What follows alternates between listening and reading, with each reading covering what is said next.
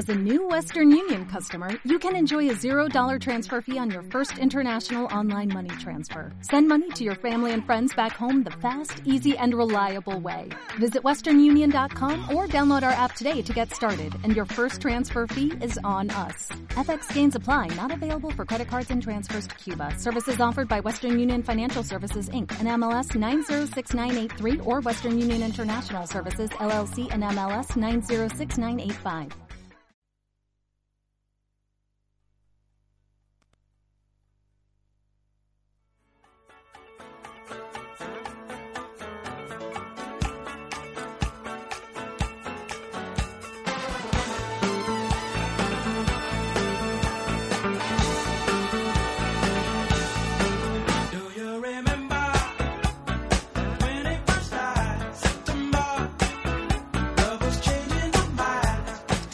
Buenas tardes. Polémica por los exámenes de selectividad otra vez. Curso tras curso se repite la misma historia. Y es que la verdad es que el sistema es injusto en cuanto que se parte de una premisa que resulta chocante. Distintos exámenes sirven para lo mismo. Un alumno con su nota puede acceder a cualquier universidad habiendo hecho distintos exámenes. No parece muy coherente, por lo menos a mí ahora, como vamos a dedicar el programa en su mayoría a hablar de la selectividad, de las notas y demás, pues ahora veremos qué opinan nuestros invitados. En fin, que yo me pregunto que si sería tan difícil ser- eh, unificar pruebas. Pues no lo parece, pero muchos rectores argumentan que perderían su autonomía. No lo sé. Buenas tardes, Alfonso, ¿cómo estamos? Buenas tardes. Don Alfonso Saborido, que está hoy haciendo control esta semana más, una semana más. Estamos en Todos Educamos, 96.4 de la FM de Frontera Radio. Y eh, don Alfonso va a ir llamando a Paola para que a ver de qué tema nos quiere hablar hoy. Pero mientras vamos a introducir a nuestros invitados que están por aquí y vamos a empezar presentando. Bueno, Cristóbal, buenas tardes. Hola, buenas aquí. ¿Cómo tardes, estamos Cristóbal? aquí. Hoy vamos a hablar de selectividad que te pilla un poco lejos, pero. Sí, bueno, hace ya algunos años que me pilla lejitos, pero bueno, al fin y al cabo esto siempre nos roza. Don Joaquín Ballesteros, ¿cómo estamos? Buenas tardes. Hola, buenas tardes. Ilustre invitado, orientador del Coloma, uno de los institutos más punteros que hay en Jerez después de la Almunia. Bueno, bueno espero que no nos... bueno, digo eso, digo eso porque tenemos a dos alumnos que ahora pues vamos a comentar de Almunia. Y Paola ya creo que nos está esperando, ¿no? ¿Está en directo? Pues vamos a escuchar a Paola. Paola, buenas tardes. Buenas tardes, Nacho. ¿Cómo estás, Paola? Llevamos semanas sin hablar. ¿Qué tal te encuentras? Me encuentro muy bien. Muy bien. ¿De qué te gustaría que habláramos esta semana? Pues de una película. ¿Qué un película? trailer de una película. ¿Qué película es la que quieres hablar? Bueno, no es una película, es un trailer. Un tráiler de una película, que es Sí. Aladdin. Aladdin. Ah, la película, pero que no es de dibujos animados, ¿no? No. Vale. ¿Y qué, y qué te ha parecido el El, tráiler? el, es del live action. De actores reales. Ajá, bueno. ¿Y, ¿Y de qué va la peli? Me imagino que será la historia de Aladdin, ¿no? Es la historia de Aladdin, pero con personas humanas. Ujú. He visto que sale Will Smith, ¿no? En esa película. Sí, sale Will Smith. Y bueno, ¿y tú piensas ir a verla o no te ha gustado el tráiler como para ir a verla? Me encanta el trailer para, para ir a verla. Ah, sí, pero porque es así muy espectacular o qué? Para mí sí, sí lo veo espectacular. Ujú. ¿Y la historia es más o menos igual que la película de Disney? Igual, idéntica. Ujú. Y además de Will Smith, ¿sabes qué otros actores salen o así no Sí, reconoces? claro. A ver quiénes salen. Ya, lo tengo aquí apuntado, además. Eh, tengo apuntada lo, lo básico. Ujú. Hombre, claro, todos no porque serán muchos, claro. Aladdin, por ejemplo, es Mena, Mena Moss. Ah, bien, bien. ¿Quién más? Jasmine N- Naomi Scott. Ni idea, no conozco a nadie de los que está diciendo, pero bueno. Yo no conozco a nadie. El genio Will Smith. Ese sí que lo conozco, porque era de cuando yo era jovencito le veía la, la serie del Príncipe de Bel Air. Que, yo también la veía. Claro, pero porque la han repetido muchas veces, pero yo la veía cuando era jovencito. Ahora, no sé, Cristóbal. Claro. Nosotros la veíamos. Hemos echado tardecita, ¿verdad? Sí, claro. Bueno, ¿quién más? Yazar. Clase. Marwa Quinza. Ah, vale, estupendo. Y el sultán Navier Navier. ¿Y en esta no sale el hijo de Will Smith, que muchas veces sale? No, en esa no sale. ¿Tú lo conoces al hijo de Will Smith? Sí, lo conozco. ¿Y qué te parece? ¿Te gusta? ¿Es buen actor? ¿Es guapo? ¿Cómo lo ves? Es buen actor. Mm. Bueno, ¿y tú recomendarías a nuestros oyentes que fueran a verla entonces? Por supuesto que la recomiendo. Ujú. Tiene muy buenos escenarios. Nada lo siento como un decorado más, sino eh, son muy buenos, muy buenos escenarios. L- La ropa está muy bien hecha, los personajes están muy bien construidos, la historia la historia está muy bien conseguida porque aparte de la historia mm, de Disney han, han metido un poquito más del pasado. Ujú. Muy bien. Ese giro documental me encanta.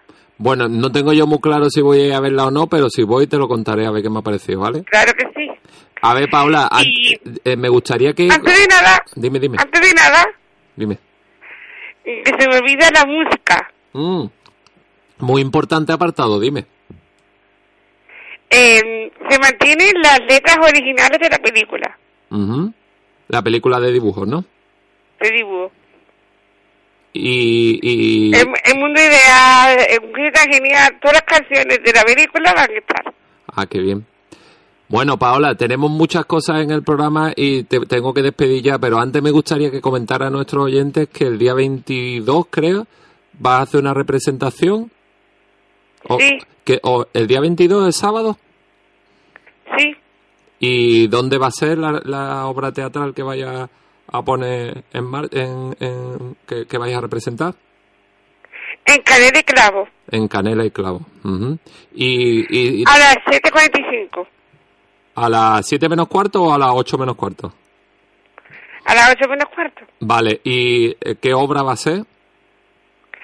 sobre los estereotipos. Ujú, Muy bien, pues allí intentaremos estar y pasar un buen rato. Paola, ha sido un placer hablar contigo otra semana más y te agradezco que hayas estado siempre dándonos buenos consejos. Muchas gracias, Nacho.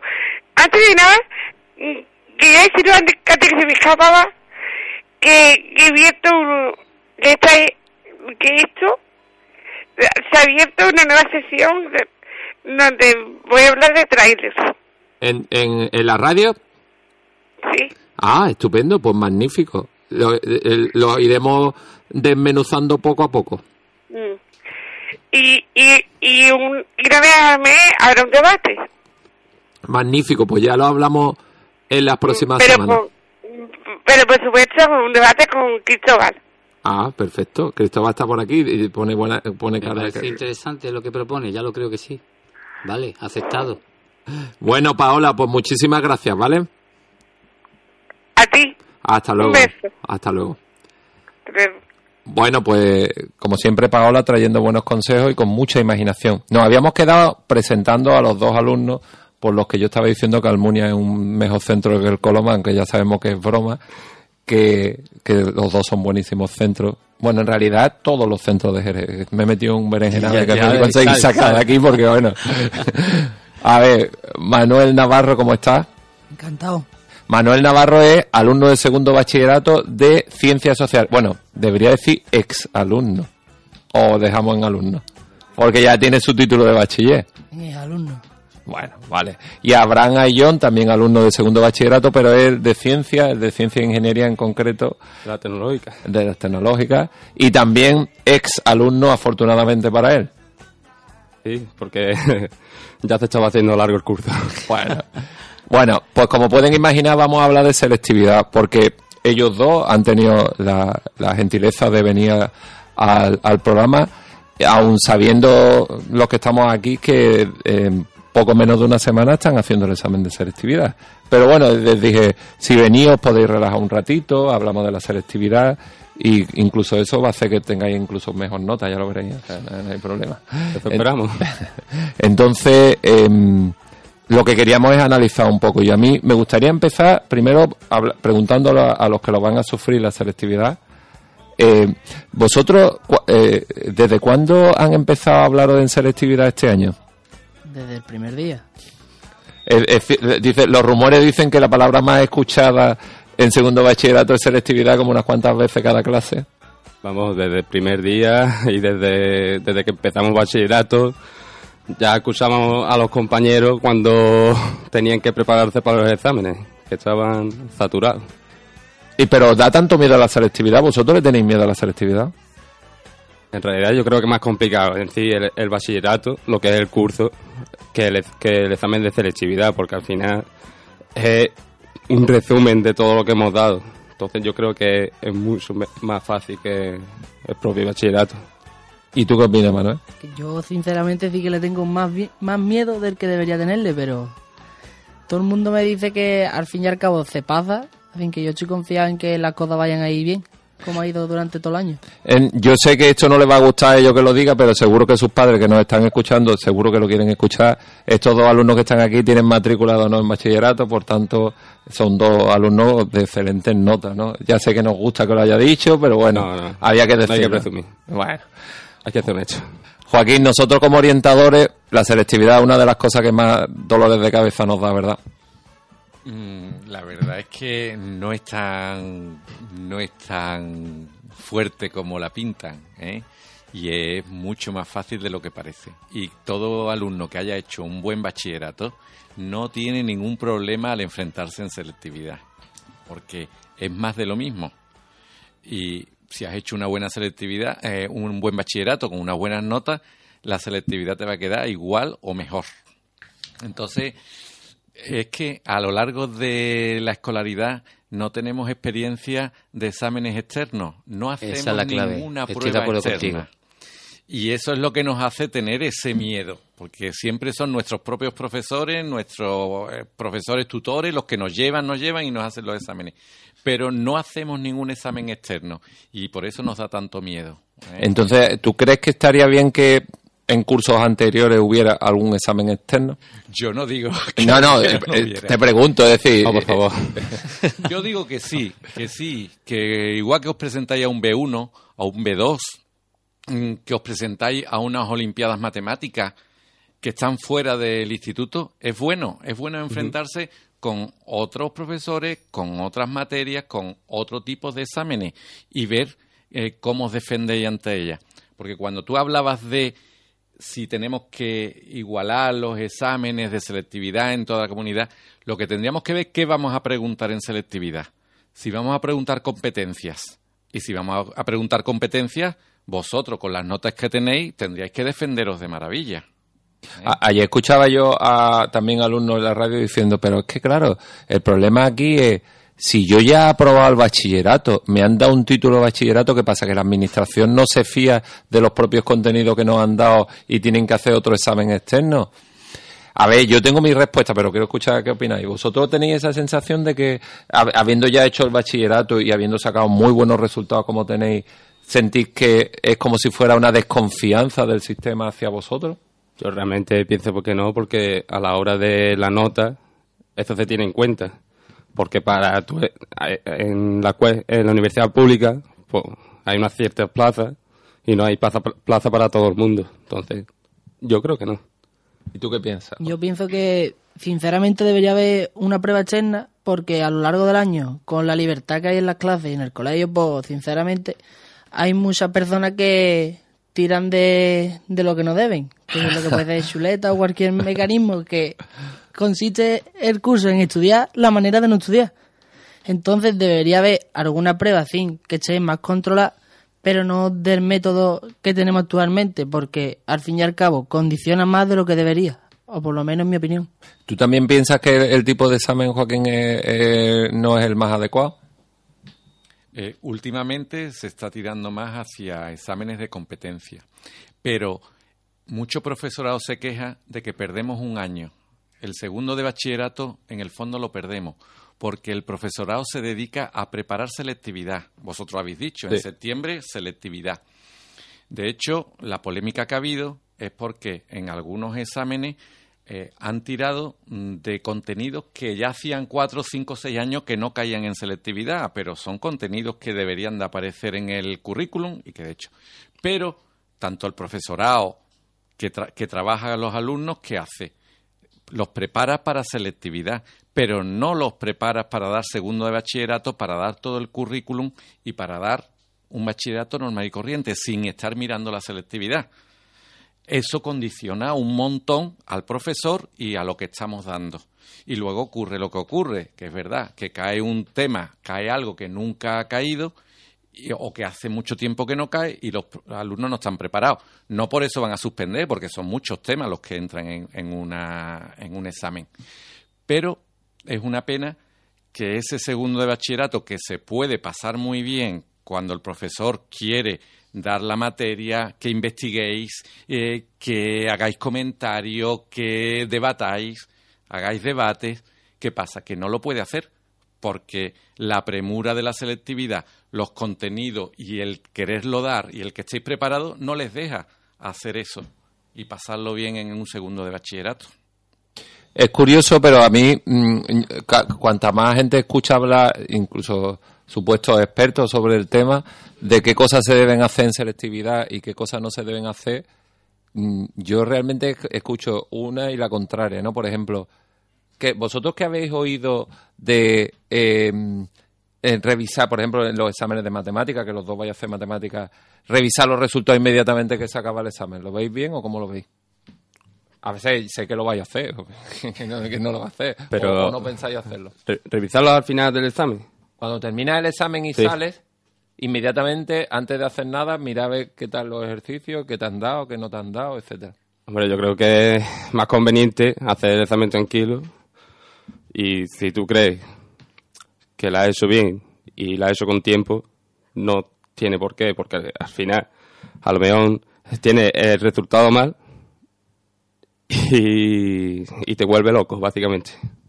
¿Tú qué, ¿Tú qué harías, Manuel? Yo, hombre, siempre echaba la curiosidad de querer saber en el momento que tal te ha salido, porque suelen ser, además, ejercicios que están ya muy machicados y están hechos en clase, y que normalmente, si tú lo buscas en internet, pues vas a encontrar la solución. Pero yo creo que es un arma de doble filo y que no deberíamos de mirar las soluciones, porque al fin y al cabo, si tú crees que tiene un fallo, ya la cabeza se te va a quedar siempre en ese fallo, en ese fallo. Y, por ejemplo, si tienes el examen de matemáticas a las 9 de la mañana, el examen que haga a las 2 va a tener todavía en la cabeza el fallo en matemáticas. Eh, ¿Qué opináis, Cristóbal, Joaquín? ¿Qué os parece lo que están diciendo? Estrategia buena. Bueno, exactamente. sí, pero bueno, también va a depender de cada alumno, ¿no? Es decir, que a lo mejor hay alumnos que, alumnas que son capaces de, de dejar a un lado el error, ¿no? Y incluso a lo mejor le sirve de estímulo, ¿no? Para decir, bueno, pues si he cometido ciertos errores, tengo por delante todavía una, dos, tres o cuatro pruebas más en las que a lo mejor, bueno, pues voy a intentar mm, hacer y equilibrar un poco lo que he perdido por un lado, ganarlo por otro, ¿no? En definitiva, yo creo que es una estrategia muy personal, muy personal. Por regla general, yo creo que por regla general, en, en una situación, porque al fin y al cabo la selectividad es algo intenso en, en, dos, tres días, eh, yo creo que lo mejor es correr sin mirar para atrás. Sí, sí, totalmente. Entonces, eh, ya está, o sea, hay, hay que, eh, está claro que la selectividad hay que mirar hacia adelante, hacia adelante, hacia adelante, hacia adelante, hacia adelante, hasta que llegas a la meta, ¿no? Y luego, bueno, pues ya, luego ya vas viendo las marcas, ya vas viendo cuánto hiciste en el primer kilómetro, en el segundo, porque luego al final te va a salir la media, si la media luego te sale, pues, a cuatro minutos el kilómetro, pues va bien. ¿A ti te parece también de esa opinión, Joaquín? Sí, sí, sí. Eh, con lo intenso que la selectividad, el primer día tres exámenes, no hay que mirar para atrás, hay que mirar para adelante y el próximo lo hago mejor y nada, y no buscar los fallos porque es que te vas a hundir. Es que yo creo que muchos alumnos no se plantean, no sé, corregirme si, que la selectividad tiene margen de maniobra porque son es verdad, si te presentas solo a la, parte por decirlo así, a la, a la fase de, admisión, es decir, la que tiene solo los exámenes obligatorios, pues son solo cuatro exámenes. Pero si te presentas a la parte de, de asignatura de subir nota, pues ahí puedes tener muchas más opciones, hay muchas más probabilidades, ¿no? No te creas, porque lo que hay que aprobar es la primera parte. La segunda parte o la pruebas o no la pruebas, te servirá o no te servirá. Si no sacas un 5 no te va a servir la segunda parte. Pero la primera parte hay que aprobarla. Y no importa, lo que sí hay que relajarse porque aunque metas la pata en un examen, con otro examen lo vas a compensar y te van a hacer la media y puedes suspender perfectamente un examen y con los otros lo vas a compensar. O sea que por eso ese miedo que se tiene a suspenso tal, ¿no? Oye, son cuatro pruebas, las cuatro no te van a salir más. Es posible que una de ellas no la lleves tan bien preparada y no saques el cinco y saques un tres y pico, pero con las otras pruebas vas a compensar, te van a hacer la media y vas a sacar la nota para, para aprobar selectividad. ¿Cuáles son vuestros cocos de asignatura en selectividad? La mía, por ejemplo, sería lengua, porque a mitad, primer trimestre, tuvimos la baja del, profesor y entonces estuvimos un mes sin, sin dar prácticamente clases de lengua. Después vino la sustituta y gracias a ella hemos podido llevar más más o menos el curso y llegar bien a selectividad. ¿No parece un poco increíble que algo que no es culpa de los alumnos les pueda afectar de esa manera? Es que luego queréis que todos lleguen en igualdad de oportunidades y que todos lleguemos igual. Y cada instituto, cada ciudad, cada situación nos cambia los resultados. Totalmente diferente. Pero fíjate que el sistema, mm, mm, de alguna manera, ampara el que haya un profesor que da clase en segundo bachillerato que durante un mes esté sin sustituir. Y eso, ¿vosotros habéis sentido perjudicado entonces? Sí, Sí, porque, porque un mes sin dar una asignatura que es obligatoria en selectividad, pues se nota. ¿Y tu coco cuál es, Lolo? Yo diría que la economía. Y aparte un poco las matemáticas. Ya, ya, no sigas. Es suficiente. no, hombre, pero las matemáticas sobre todo porque es una asignatura que es más flexible. Porque, por ejemplo, en un primer ejercicio tú puedes tener un fallo nada más empezar y ese fallo, por mucho que sepa el esquema de cómo se hace, pues te va a arrastrar al ejercicio entero. Ya, lo que pasa es que también puedes tomártelo de otra manera. Que empieces bien desde el principio y ya eso te lleva directamente a tener ejercicio bien, ¿no? Vamos a pensar de esa forma. Hombre, también. Bueno, antes de... O sea, vamos a continuar dentro de un momentito, pero vamos a hacer una pausa musical y vamos a escuchar a una alumna del Coloma que, eh, que canta estupendamente y que, y que se llama Inés Benjumeda y que eh, una canción que se llama Cuesta, ella sola con su guitarra. Es su primera canción, eh. es su primera canción, nos, la pasaron esta mañana, el padre nos ha pasado la canción, es su debut y nos, ha nos hemos sorprendido totalmente. La hemos felicitado esta mañana en el, en el instituto y le hemos pedido permiso para ponerla hoy ¿Qué edad tiene Inés? Pues está en primero de bachillerato. En primero de bachillerato, o sea, más, chispa más o menos de la edad. Pues vamos a escuchar a Inés.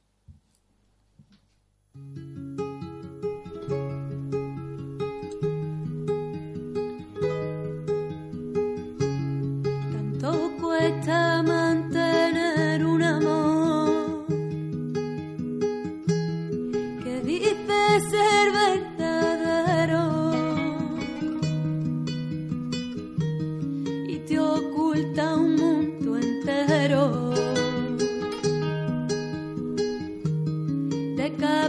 capricho falso cuento.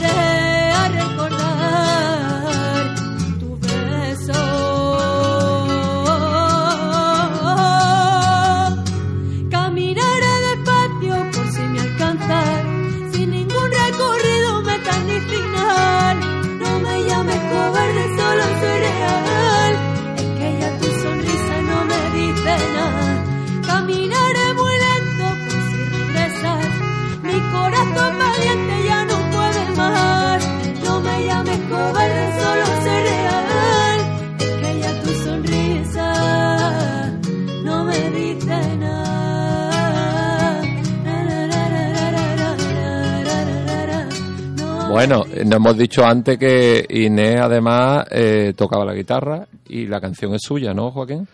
Eh, em, maravillosa, ¿eh? Me encanta que te haya gustado. Y me recuerda mucho a... ¿Te acuerdas de Claramonte? Mm, Una que le cantaba los poemas a Antonio Gala. Es que me he parado y... Pues sí, la verdad es ¿Qué que... edad, qué edad tiene? Está en primero de bachillerato, 16. Todavía lejos, ¿eh? Pues ahí la tenemos. La verdad es que eh, agradecemos a... a- Oye, y lo que tiene que hacer es traerla. pues Eh, seguro. Nacho la invita y ya se lo viene digo. aquí con la guitarra. Pero lo que vamos a hacer es que te- la vamos a invitar sábado. a tu programa. Un sábado, un sábado por la mañana. A tu programa. A tu programa. Bueno, eh, Manuel, eh, Abraham, ¿qué queréis estudiar? A ver, para saber más o menos qué nota necesitáis para hacer actividad. A mí, yo lo quiero estudiar, eh, estudiar ingeniería aeroespacial y la nota de corte es un 10,651. Eso bueno, no pero nada. un momentito, eso, Eso no Pero vamos, nada, que yo creo que, que es fácil de sacar. Pero, mm, Joaquín, le explicamos a los alumnos que esa nota en realidad no es, mm, digamos, una, una un- un- no es inamovible y que depende de muchas cosas, ¿no? Claro. Eh, la nota que tú acabas de referir es la nota con la que entró el último alumno que entró en aeroespacial el año pasado, ¿vale? En Cádiz. En Cádiz. Este año, mm, estadísticamente, estará un poquito más arriba, un poquito más abajo, alrededor, pero no es la nota que será. Por eso nosotros siempre le decimos al alumno que cuando elige carrera en la solicitud, no mire la nota de corte, sino que elija por orden de lo que él quiere hacer, independientemente de que la nota de corte anterior sea imposible o sea una barbaridad, no importa. Nosotros le animamos a que lo ordene por lo que quiere hacer. Yo recuerdo hace un par de años, y se lo recuerdo a los alumnos también, que biotecnología en Cádiz llevaba una, una carrera ascendente y hubo un año que bajó casi del 11 que estaba a un 8. Y nadie sabe por qué. Pues simplemente que tuvo menos solicitudes. Y eso, quién sabe si puede volver a ocurrir en cualquier carrera. No es lo lógico ni es lo normal, lo que tú has dicho. Estadísticamente suele variar décimas, pero también podría ocurrir, ¿no? Eh, INEF, lo que llamábamos INEF, actividades físicas, antiguamente solo lo había en Granada. Era muy difícil entrar. En cuanto se pone en Málaga, se pone en Sevilla, se pone en Cádiz, bajó eh, la nota de corte bajó bastante porque había más ofertas. Entonces, nunca no podemos saber lo que va a pasar este año. Entonces, hay que hay que pedirlo todo. Además, mira, ya una, una cuestión ya de, de- de veteranos que estamos ya aquí, de orientadores veteranos. eh, lo que sí es importante que vosotros y quien no- nos escuche, vuestros compañeros, vuestras compañeras, cuando vayáis a enfrentar la selectividad, hay una cosa que tiene que serviros para descargar tensiones y para quitar preocupación. Y es que eh, no, no vayáis con la idea de que la selectividad o la nota que vaya a ser es determinante para vuestra vida. La selectividad y la nota de selectividad no es vuestro futuro. Mm, Todavía eh, estáis iniciando ahora un proceso, estáis iniciando ahora mismo una vida en la que probablemente Nacho, Joaquín y yo que estamos aquí, incluso Alfonso, podría contaros la, la cantidad de circunstancias que nos hemos ido encontrando y, y mirando hacia atrás te das cuenta que selectividad era probablemente lo menos importante que te ha podido ocurrir en tu vida. Y seguramente la nota, como tú bien dices, ese 10,651 y Sí, tal, no es, no, ojalá, ojalá evidentemente consigas lo, lo que tú quieres, ¿no? Ojalá consigáis lo que vosotros buscáis y tal. Y seguramente lo vaya a conseguir, pero no vayáis con esa idea de, de que sea la selectividad eh, abre mi futuro. Eso no es cierto. Porque probablemente a lo mejor la vida en, en cualquier momento te tiene algo preparado y tú crees que lo tuyo es tal, lo tuyo es tal, pensamos que y luego te das cuenta de que hay muchas otras circunstancias que van a determinar tu vida. Esto tiene que servir para descargar la tensión, ¿no? Y para daros cuenta de que os vais a enfrentar a una prueba que probablemente por la edad que tenéis y el momento que os toca vivir, pues seguramente es de las pruebas más complicadas que habéis tenido hasta ahora. Joaquín lo ha dicho antes, no es una prueba externa de donde salís de vuestro instituto, de vuestro profesor, de, de vuestra zona esa que decimos nosotros de seguridad y de confort. Y obviamente os vais a ver expuesto, bueno, pues, pero no es una cosa determinante, no es algo que vaya a marcar vuestra vida.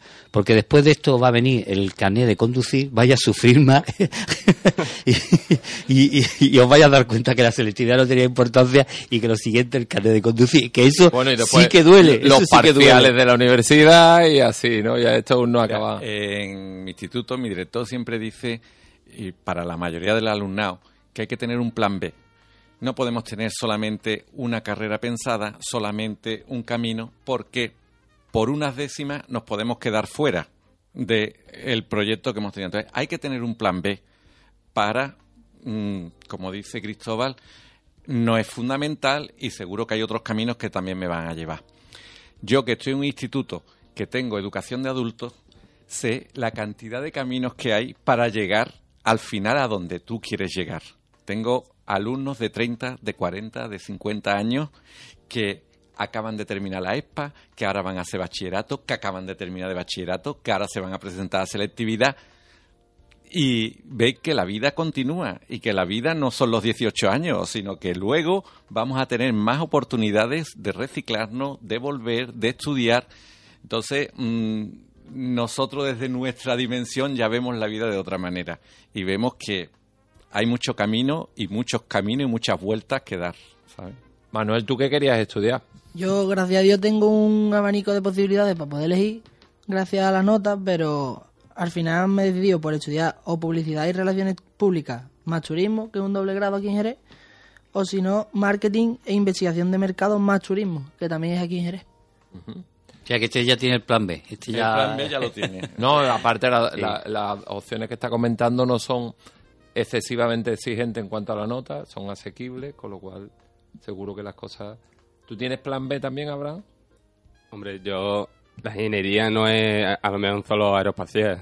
Siempre está la ingeniería mecánica, la de diseño de, de Y productos. producto, ¿no? Sí.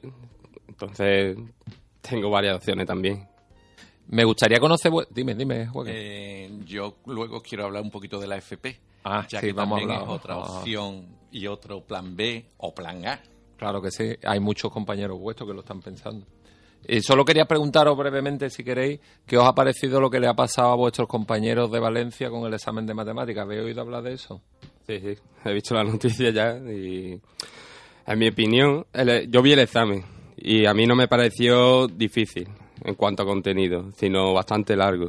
Yo creo que para una hora y media no dan la vida, porque y- porque encima vi después otra noticia de que una profesora hizo el examen y le llevó más o menos una, una hora, Una hora y cuarto, dijo.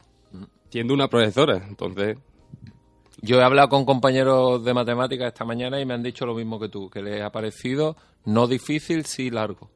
Bastante Sí. largo. El argumento del que, del que ha puesto el examen es que eh, hay que poner niveles. Y claro, el que termina el examen, pues tiene la nota más alta. es cuestionable, es cuestionable. Pero claro, si pongo un examen fácil, lo hace todo el mundo. Entonces no puedo discernir quién es mejor o quién es peor. Al poner un examen, en este caso largo en el tiempo, pues el que lo hace más rápido es más, está más preparado. Es discutible esto, pero ese es uno de los argumentos que, que pone el que lo ha puesto. Yo ayer oyendo en la radio hablar de este tema, que por cierto es de las pocas veces que un tema educativo más... Bueno, estaba pensando que hoy precisamente hay un tema que no es estrictamente educativo, pero también está siendo bastante comentado, ¿verdad, Alfonso? El de un alto cargo de, de- de educación en Andalucía que, que está muy interesado en la decoración de su despacho, en concreto su Él pareja. no, es su pareja. Es su pare- Bueno, él no parece poner muchos obstáculos, ¿no? Yo no lo veo. está- en la imagen se ve como ustedes que entender los gestos como perdido, ¿no? Y tendrá muchos papeles, estará muy entretenido. Y desde No se ha dado cuenta que entró, no se dio cuenta que entró con el móvil. Bueno, pues y eso estaba comentando y escuchaba, en la radio escuchaba muchas personas, en la televisión también, hablando sobre este tema y la mayoría de ellos coincidían en una cosa, les parecía bastante pueril que los alumnos estuvieran protestando. Decían que no entendían por qué protestaban, que era un examen, que qué pasaba. Y yo decía, bueno, habrá muchos matices, ¿no? Es decir, que le- que aquí para juzgar si los alumnos tienen razón o no habrá que saber Desde- desde- qué se le ha dicho, De- que no se le ha desde dicho. fuera se nota extraño, ¿eh? O sea, cuando tú desde fuera, ya más mayor, ¿no? Y tú ves que los niños, los niños, o vemos como niños, que están protestando porque les es difícil, yo te he dicho, yo tengo una posición ahora en octubre que la hago otra vez porque es que antes ya la he aprobado, pero como no había plaza, pues la tienes que volver a hacer, ¿no? Y digo, ¿yo puedo mm, pedir firma para que me pongan la oposición más sencilla? Pero Eso no. lo desde fuera, ¿entiendes? Claro. Los que La vida, dentro- la vida no va a ser fácil. Claro que no. Pero los que estamos dentro de la enseñanza sabemos lo que le comunicamos a los alumnos, sabemos lo que día a día trabajamos con ellos. Y claro, dentro de ese mm, clima protegido en que tenemos a los alumnos, pues eso es lo que le contamos. Ese es el contexto en que nos movemos. Cuando salen y se encuentra un examen que no esperaban, pues, La- oye, patalean y, y discuten y... Esta mañana es que lo, lo discutíamos en el trabajo y, y la pregunta que nos hacíamos os la voy a pasar a ustedes. Porque es que hay un distrito único que es universitario eh, y ahora por cada comunidad pone un examen, ¿no? Eh, pero cuando dicen de poner un examen único para toda España, que es una de las opciones que se plantea, la- mi duda y la pregunta que nos hacíamos era, si cada comunidad tiene unos planes de estudio distintos, ¿cómo vas a ponerte un examen igual para todo el mundo? Eh, ¿Eso no va a ser una cosa casi imposible? Claro. Claro, pero el tema aquí es que si no hay exámenes iguales y en, en teoría el nivel de exigencia puede ser diferente, entonces como una persona, por- pongamos de Andalucía, que tenga un examen, digamos, más difícil que otro de Galicia, por decir una tontería, y resulta que el de Galicia compite con el de Andalucía por un mismo puesto, porque imagínate que la facultad de o la escuela de ingeniería de Cádiz es muy prestigiosa y quiere venir mucha gente aquí. Entonces, eso sí es injusto desde mi punto de A, vista. a lo mejor lo que había que hacer es que quitar ese distrito universitario general y ponerlo por la autonomía, ¿no? Uy, es que ahí el tema está en que eso ya lo hemos vivido. Es decir, sí, ya hemos vivido cuando el distrito, era el cuando no era distrito único y era un, un fregado considerable, porque tenías que pedir traslado de expediente, había distintos cupos, estaba el cupo para los alumnos míos, el cupo para otros alumnos. no acuerdo, ¿eh? Y entonces, mm, hombre, podría ser una solución, no digo que no. Pero claro, el problema aquí es que mm, creo que ninguna de las soluciones que existen es buena. O lo que dicen algunos, ¿no? Coger todas las competencias de educación, devolvérselas al Estado. Eso, eso da para otro programa, Alfonso. No, ya, pero es que se está llegando a eso, ¿eh? ¿Vosotros qué opináis de lo que se ha dicho de que los alumnos lloran mucho por un examen difícil?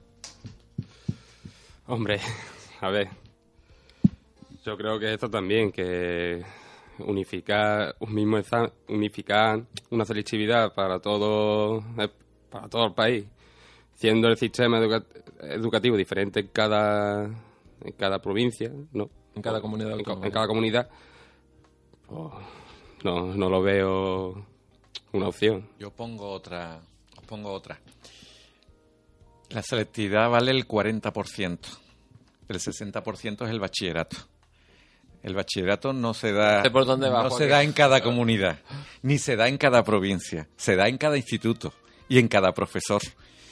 Y entonces un profesor, otro profesor, otro profesor está dando mm, asignatura, dan la misma asignatura, pero la dan a su manera. Y te va a pedir a su manera. O sea que ahí hay un montón de diferencias y esa nota vale el 60%, no el 40%, el 60%. Así, ahí sí que hay diferencias. Y ahí no nos podemos poner de acuerdo en la vida, vamos. Y hay, hay, hay institutos que dicen que sacar una nota en tal instituto eh, casi lo mismo que si sacara otra en otro sitio y se dan Luego hay, comparaciones. hay otra cosa que también la, han vivido los estudiantes. Un examen que ellos no se han quejado de que era difícil, luego los, mm, los que lo han corregido, los correctores, lo han puntuado bajo. Eso también ha ocurrido, es Y cierto. eso ha ocurrido muchas veces. Los, los alumnos no se han quejado del examen. El examen estaba dentro de lo que esperaban. Pero luego han sacado 5, 6, 7 alumnos como vosotros con muy buenas notas con un 7 en el examen. Y dice, ¿cómo es? Entonces, la corrección también forma parte de las diferencias. ¿Quién corrige? ¿Cómo corrige? Y ya eso no es de comunidades distintas. Eso puede ser de un tribunal a otro, de una provincia a otra. Pues la verdad es que nos quedan un montón de temas por tratar y no nos va a dar tiempo, pero no quería cerrar sin que Joaquín diera, como esta mañana está una jornada sobre FP, Ah, sí, es verdad. y entonces estaría bien que Eh, habláramos, aunque sea dos minutos sobre FP. Estábamos hablando de selectividad y estábamos hablando del plan B. Eh, las últimas noticias que nos dan, hablando de la FP, es que está teniendo más empleabilidad que, la, que los estudios universitarios. Ah, En las últimas estadísticas ha subido la empleabilidad en FP. La formación profesional es una salida magnífica para trabajar y para formarte y además muy motivante sobre todo para el alumno que ya está buscando un trabajo y que no quiere esperar cuatro años para ponerse a trabajar. Luego, a, las carreras universitarias que tienen notas de corte alta, hay mu- mucho alumnado que al no conseguirlo optan por el ciclo formativo de grado superior. ¿Por qué? Porque la nota de selectividad que se consigue en el ciclo formativo grado superior es la nota media del ciclo. Con lo cual, si esa persona en esos dos años se lo hace a fondo, puede sacar nueve o diez de media. Y eso es un trampolín para entrar en la carrera que quiere, que no ha podido entrar con el bachillerato. O sea que el plan B, que yo les digo a mis alumnos, pasa muchas veces por hacer un ciclo formativo de grado superior. ¿Eh? ¿Vosotros te conocéis alumnos que estén pensando, compañeros vuestros que estén pensando en hacer formación profesional? Mi hermano, por ejemplo, mi hermano, por ejemplo, quiere hacer eh, un ciclo formativo en informática y ya después entra en una ingeniería de software, por ejemplo, y ya. Pero empezar por la formación Claro, profesional. hermano, tu hermano se llevaría dos títulos. Un título de formación profesional Claro, que podía entrar directamente. fantástico para trabajar donde Sí. quiera y luego cuando termine la carrera otro título profesional o sea que se llevaría dos títulos Con el añadido de que en algunas titulaciones de grado se convalidan asignaturas de, del grado superior. y la experiencia que tenemos de mm, universitarios que han terminado el grado y luego como no encontraban trabajo han hecho ciclos formativos de grado superior porque se han dado cuenta que el mercado laboral le pide una formación más específica y esa se la da el ciclo formativo. Alfonso quería decir algo. No, es que yo tengo la impresión de que hay un determinado grupo de estudiantes que cuando salen de estudiar hacen las cosas como al revés. Y me refiero a los que eligen las carreras de Derecho, y ingeniería mucho, Derecho, Empresarial y tal, que su selectividad, su carrera, cuando termina Derecho puede tener, yo qué sé, 25 años, 26, y ahora voy a opositar. Y- pero ya con 26, 27 años, tú tienes novia o novio, te quieres casar, quieres trabajar, ya... Y yo no es, yo no es más práctico que el tío que, o el, el alumno sale de la con esta edad. ¿Qué, edad tenéis?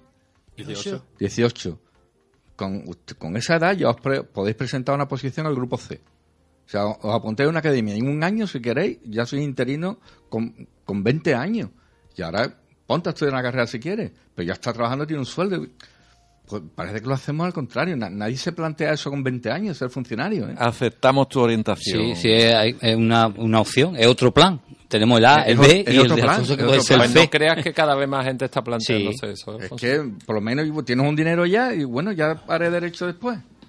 Porque es que es una pena, porque es que la mayoría de los funcionarios que vienen para los grupos A, pues son gente frustrada de otras carreras, que es que no han encontrado trabajo y se pues, que ya, pues, esto es lo que me queda. Y entran las criaturas amargadas en cosas que, que ni le gustan siquiera. Muy bien, pues caballeros, es vuestra eh, debut en la radio. ¿Qué tal os ha ido? ¿Habéis estado cómodos? ¿Cómo? Hombre, yo al principio un poco nervioso, pero ya después... Puedes venir toda la semana. Si Hazle la pregunta de rigor ahora, ahora que ya he hablado. Eh, ¿Qué le tengo que preguntar? Que ¿Cuánta gente cree tú que te ha escuchado? Ya. Ah, eso, eso ya se lo he dicho yo No, antes. ya me has dicho. Ah, joder, si le dice eso lo pone malo. Ah, no, no, ahora no se lo Porque digo. esto, es, esto le ha servido a ellos de rodaje para prepararlos para la selectividad. O sea, ese pellizquito que tenía ahí en el estómago es Ya se lo he dicho, le, van a, le va a dar suerte. Manuel, Claro ¿tú qué tal sí. te has encontrado? Yo al principio creía que iba a ser más complicado, pero cuanto a pasar tiempo, esto ha echado fluido y está, por lo menos está entretenido. Y está bien. Me alegro que os hayáis relajado un ratito para después continuar con fuerza. Os digo una cosa, la radio, ¿sabes para qué me ha servido a mí? Para los exámenes orales. Eso sí es verdad. Lo mejor, os da una soltura y una seguridad que no os podían imaginar. Y tendréis examen oral en la carrera, ya veréis. Joaquín, muchísimas gracias por haber venido. Siempre es un placer contar con el mejor orientador de Jerez, eso está claro. Hombre, hay que compensar Soy- lo que he dicho antes, no hay que compensarlo. Soy el mejor orientador del Coloma ahora mismo. Ahora sí, el único que hay, ¿no?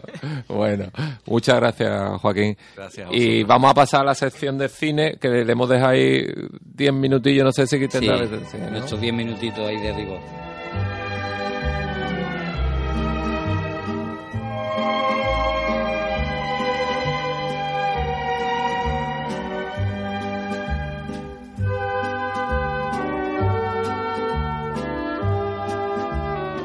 Pues vamos a hablar un ratito de cine. Les estaba comentando que la película estaba un poco pensada también para motivar a la gente que nos está escuchando y a estos alumnos que han venido y que nos han acompañado.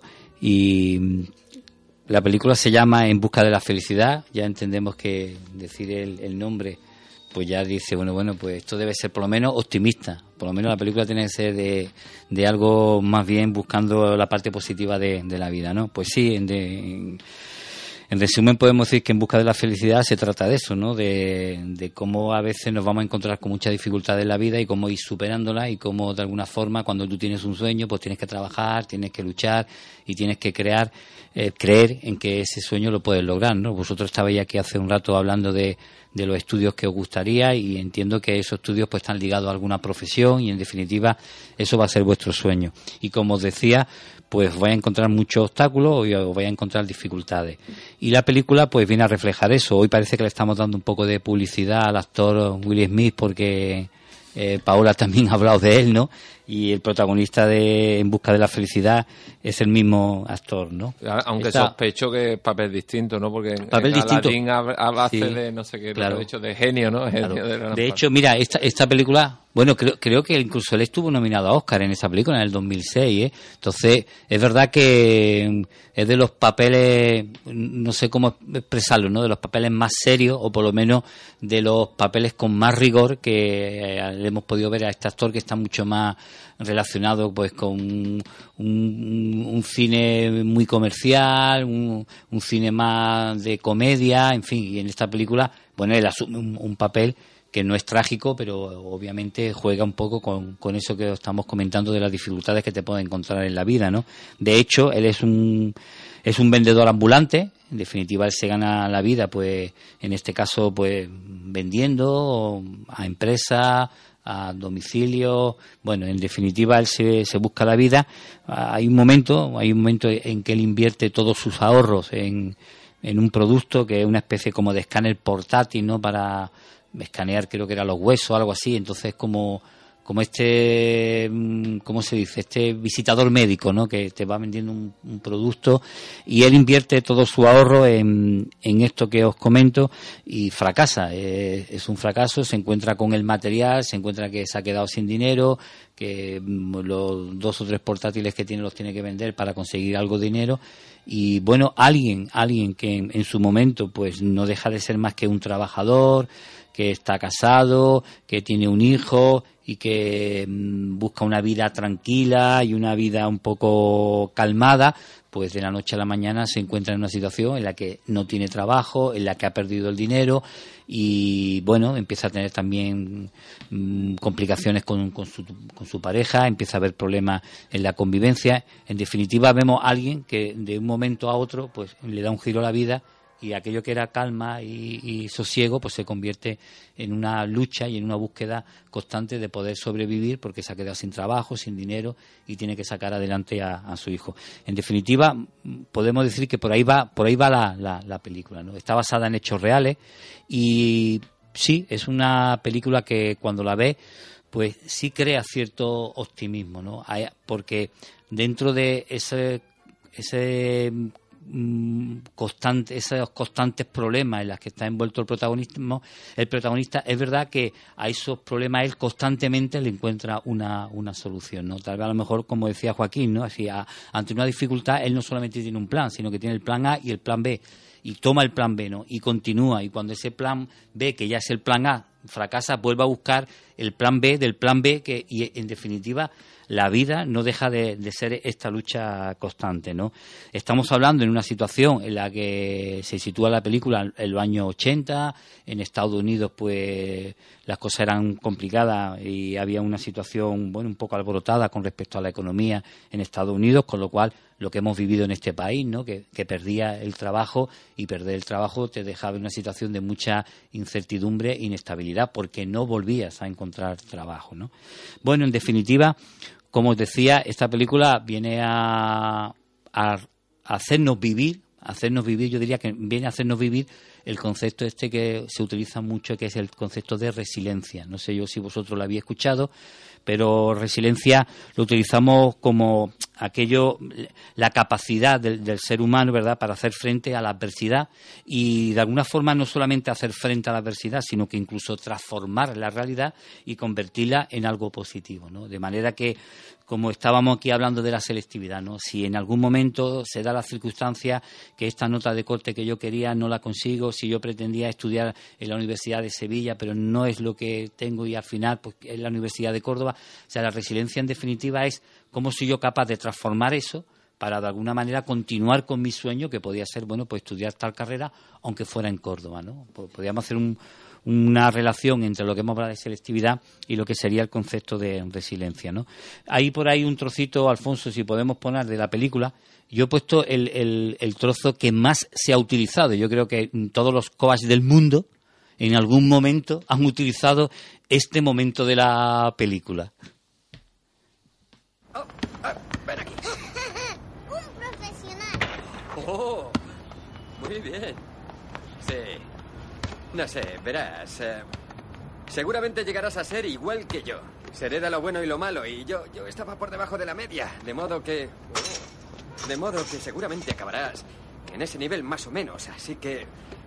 Mira, tú destacarás en muchas cosas, aunque en esta no. No te quiero ver aquí fuera noche y día lanzando este balón, ¿vale? Vale. Bien. Venga, tira.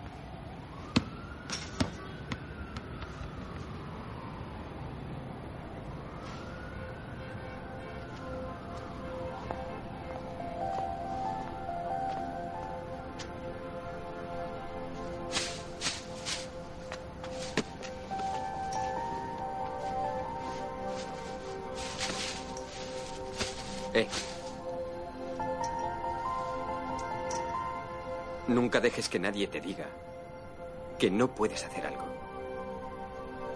Ni siquiera yo. ¿Vale?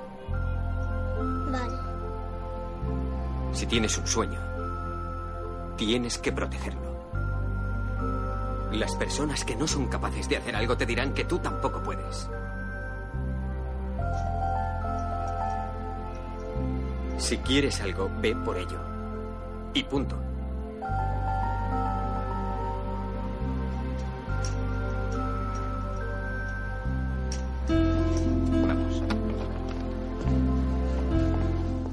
Creo que momentazo americano. Y punto. Eh, y punto. vale, pero bueno, es, es, verdad que mm, e- este trozo de la película, este diálogo de él con, con su hijo en una cancha de, de baloncesto se ha usado mucho, se ha usado mucho, ¿no?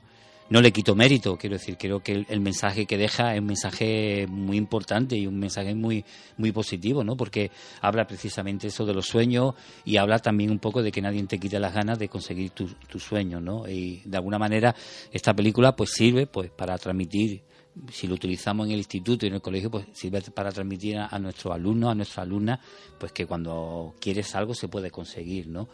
Y que obviamente es necesario el esfuerzo y el trabajo y que nadie en, algún momento pues te quite esa ilusión o te quite esa idea. Digo que merece la pena esta escena de la película porque resume mucho esto que estamos hablando de, la resiliencia. ¿no? Y para ir terminando, no, no quiero dejar pasar que la película eh, tiene detalles muy, muy interesantes, de- detalles con los que se puede hacer un análisis bastante curioso y un análisis de, de esos ejemplos que nos da la vida de situaciones complicadas, ¿no? Yo dejo caer ahí por la curiosidad para quien haya visto la película y quiera volver a verla o quien no la haya visto, bueno, pues hay, hay muchos mensajes. En la película hay constantemente símbolos, ¿no? Como por ejemplo el momento en el que él está montando el cubo de Ruby, eh, eh, eh, las escenas cuando él eh, está bajando mm, el descenso al metro, ¿no? Como esa manera de buscar refugio, ¿no? Donde donde esos huecos en esos lugares escondidos de, del metro, ¿no? Eh, lleva constantemente una mochila donde va va con, con el escáner en la mano eh, la mochila eh, constantemente mm, carreras por la ciudad voy para acá mm, tengo que ir a la otra punta de la ciudad eh, eh, refleja mucho y son símbolos de lo que es nuestro día a día no el constantemente necesitamos llevar cosas y se nos olvida que a veces con muy poco se puede vivir muy bien pero esa necesidad de correr, de llegar a los sitios, de, de ir cargado, pues se ve muy bien en, la, en la película, ¿no? Como esas puertas y ventanas que se abren constantemente, pues son también una manera de, de hacernos ver que no hay un solo camino, sino que muchas veces hay que intentar colarse por, determinadas puertas y a veces incluso hay que meterse por, por alguna ventana. Digo que estos detalles de la película merecen la pena pues para, para hacer un análisis interesante que no, y, no, y nos merezca la pena. Y simplemente terminar que algunos de los pilares de la resiliencia pues son precisamente el humor y la creatividad. El humor, él trabaja eh, en, esta película, el protagonista pues usa eh, el humor. Hay una primera, una de las primeras escenas en una entrevista de trabajo, pues que él llega manchado con pintura porque había estado pintando en su casa, llega a una entrevista de trabajo manchado de pintura, sin corbata y se enfrenta a una entrevista de trabajo, ¿no? En la que se está buscando un puesto, ¿no? Eh, Claro, la apariencia y el aspecto que traen no es precisamente el que nosotros recomendaríamos a alguien que va a pasar una entrevista de trabajo. Pues la resuelve, sabe resolverla con humor, sabe resolverlo, con lo cual uno de los pilares, como digo, de la resiliencia siempre será el humor y, y la creatividad. La, la creatividad hace que donde hay caos y donde hay desorden, pues cuando eres una persona creativa, al final eres capaz de, de, de- de ordenar, ¿verdad? Eres capaz de, de ordenar y de recolocar las cosas, incluso crear belleza donde no la hay. Y eso también es uno de los pilares de la resiliencia. Todas estas pequeñas cositas, bueno, pues se ven en la película, por eso de alguna forma, pues merece verla y merece trabajarla. Muy bien, pues ya vamos terminando porque se nos está metiendo la noticia por ahí, ¿no? No, la noticia, mm, no sé ni cómo se ha metido, porque ha saltado. No tenía que haber saltado, voy a parar. Ahí va. Bueno, pues antes de, de irte, quería decir una noticia que he leído y me he quedado un poquito rayado, porque queda un minuto. Eh, hace cuatro o cinco meses, eh, no sé si os acordáis de que a uno de los que encontraron inmigrantes ahogados, de los, los tantos que hay, era un jovencillo de 16, 17 años que llevaba, le hacen la autopsia, llevaba la- las notas cosidas en el, en el pantalón, ¿no? Y aquello a mí me dejó hecho polvo porque este niño decía, a ver si con mis notas a mí me abren las puertas, ¿no? Pues la noticia ha surgido hoy de que el, el expediente académico más brillante de Sevilla es de una refugiada. exacto, de Ucrania creo que es. Ajá. No, no es infrecuente que en nuestro centro tengamos alumnos inmigrantes y con muy buenos resultados, ¿verdad? Joaquín tiene experiencia en su centro y, y supongo que tú también en los colegios también tienes, ¿no? Y son muestras de resiliencia. Exacto. Y con, y con vidas familiares muy difíciles, pero le han dado buenas capacidades. Sí, y además está, está claro que si sabemos hacer bien el tema del acogimiento de las personas que vienen de fuera, salimos todos ganando. Es que es una cosa evidente, ¿no?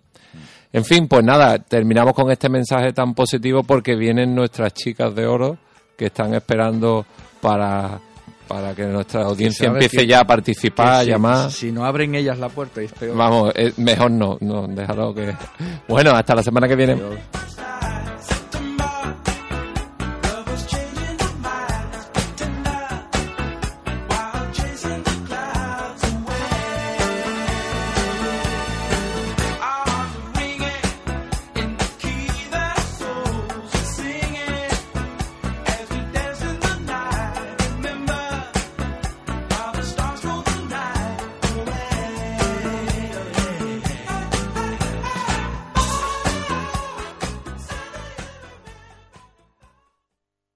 Dale más potencia a tu primavera con The Home Depot.